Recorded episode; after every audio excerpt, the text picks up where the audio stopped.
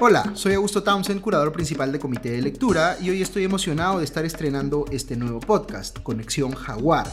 Hemos producido este podcast en alianza con ISAREP y sus aliados técnicos Pantera y South Pole, que colaboran de manera conjunta en la protección del jaguar.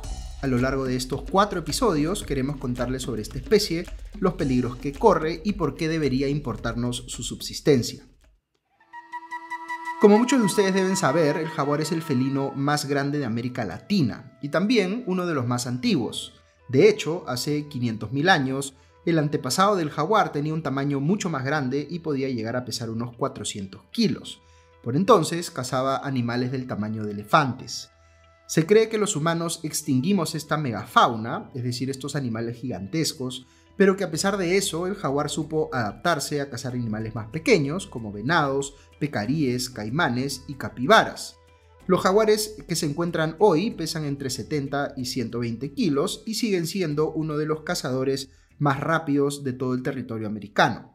Su presencia es además histórica, han formado parte importante de las culturas y cosmologías indígenas de las Américas, como se puede evidenciar en vasos ceremoniales incas, esculturas moche o en su connotación como símbolo de poder en la cultura maya.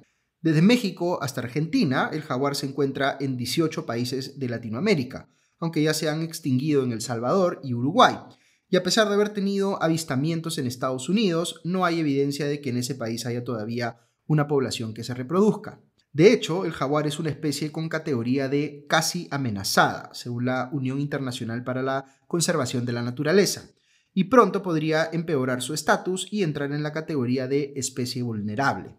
Ha perdido cerca del 50% de su territorio histórico y sus poblaciones siguen reduciéndose.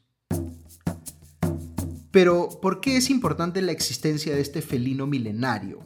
Pues porque, como el más alto depredador de la cadena alimenticia de los ecosistemas tropicales americanos, la presencia de una población de jaguares implica la salud de todo un ecosistema son un componente esencial para que haya un equilibrio entre los distintos grupos de animales y plantas.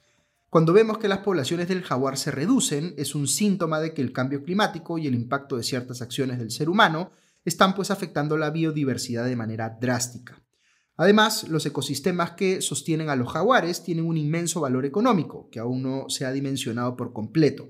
Por ejemplo, en Brasil se ha estimado que el valor económico de algunos servicios ecosistémicos importantes que se generan a partir de los hábitats del jaguar, como agua para energía hidroeléctrica eh, y para la agricultura, alimentos, recursos minerales, suministros y productos medicinales, supera los 4 mil millones de dólares al año.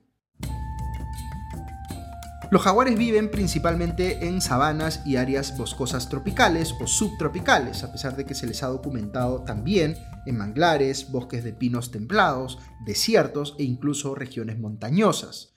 Poco a poco hemos ido entendiendo la importancia de cuidar al jaguar y preservar su hábitat.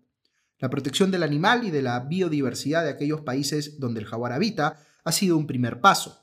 Hoy se habla ya de la importancia de proteger el Corredor Jaguar, que es una iniciativa para la conservación de este felino en todos los países donde habita y que es liderada por la organización Pantera.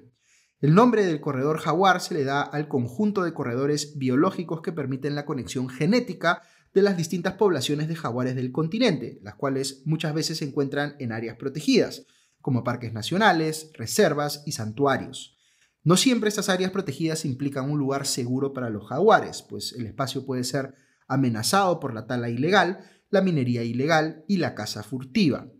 A lo largo de los 6 millones de kilómetros cuadrados que representa este corredor, el bosque captura grandes cantidades de carbono. Desde el 2001 se han perdido aproximadamente 184 mil kilómetros cuadrados de este manto forestal y se ha dejado de capturar 25% de las emisiones que capturaba el bosque original en los 18 países asociados al área vital del jaguar.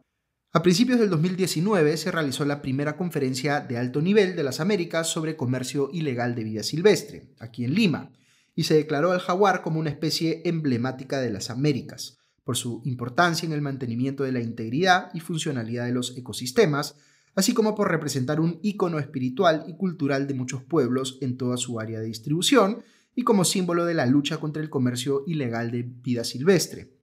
Esto de la mano con iniciativas como el programa Conexión Jaguar, el programa que desarrolla ISAREP y eh, del que les iremos eh, contando en los siguientes episodios, buscan hacer pues un cambio poderoso en las condiciones del jaguar y su hábitat. Conexión Jaguar busca además reducir las emisiones de gases de efecto invernadero, sensibilizar y generar conciencia sobre el deterioro del ambiente, así como fortalecer a las organizaciones y comunidades eh, rurales en zonas de influencia, temas indispensables pues para mantener el cuidado del jaguar.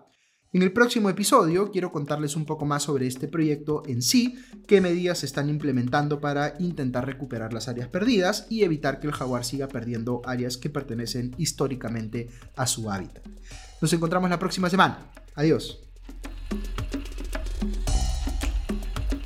Este podcast fue producido y editado por Vania García del equipo de Comité de Lectura en alianza con ISAREP y sus aliados técnicos Pantera y South Pole. Si estás interesado en nuestro contenido, te invitamos a suscribirte a Comité de Lectura en nuestra página web comitedelectura.pe slash planes. Gracias por escuchar.